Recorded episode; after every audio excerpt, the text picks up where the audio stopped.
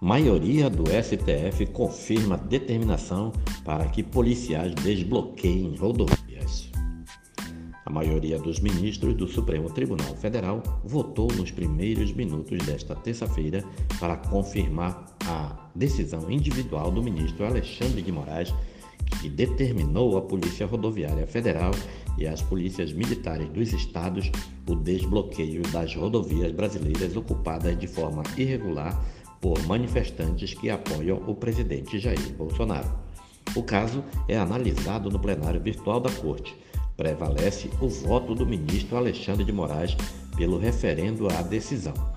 Acompanham os ministros Luiz Roberto Barroso, Edson Fachin, Gilmar Mendes e as ministras Carmen Lúcia, Rosa Weber e Dias Toffoli.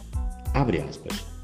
O quadro fático revela com nitidez um cenário em que o abuso e desvirtuamento ilícito e criminoso no exercício do direito constitucional de reunião vem acarretando efeito desproporcional e intolerável sobre todos o restante da sociedade que depende do pleno funcionamento das cadeias de distribuição de produtos e serviços para a manutenção dos aspectos mais essenciais e básicos da vida social. Fecha aspas, afirmou Moraes em seu voto. Na decisão individual tomada na noite desta segunda-feira, Moraes atendeu a pedidos da Confederação Nacional dos Transportes e do Vice-Procurador-Geral Eleitoral. Caminhoneiros bolsonaristas ocupam trechos de rodovias em estados do país nesta segunda-feira em protesto contra a derrota do presidente Jair Bolsonaro na eleição. Abre aspas.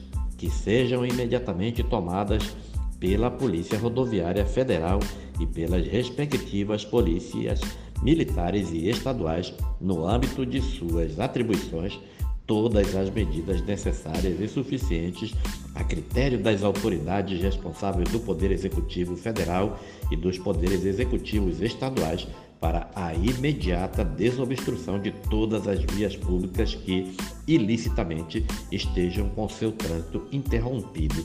Fecha aspas, escreveu Moraes. O ministro também estipulou para o diretor da PRF, Silvanei Vasques, em caso de descumprimento da ordem, multa de 100 mil reais por hora e eventual afastamento do cargo.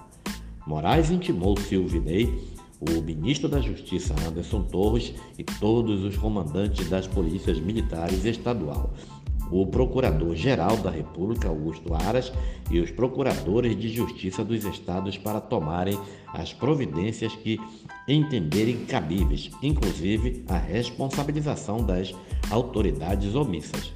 Na decisão, Moraes escreveu que movimentos reivindicatórios não podem impedir o restante da sociedade de exercer seus direitos. Para o ministro, pode configurar abuso e impedir o livre acesso das demais pessoas aos aeroportos, rodovias e hospitais, por exemplo, em flagrante desrespeito à liberdade constitucional de locomoção, ir e vir, colocando em risco a harmonia, a segurança e a saúde pública como num presente hipótese.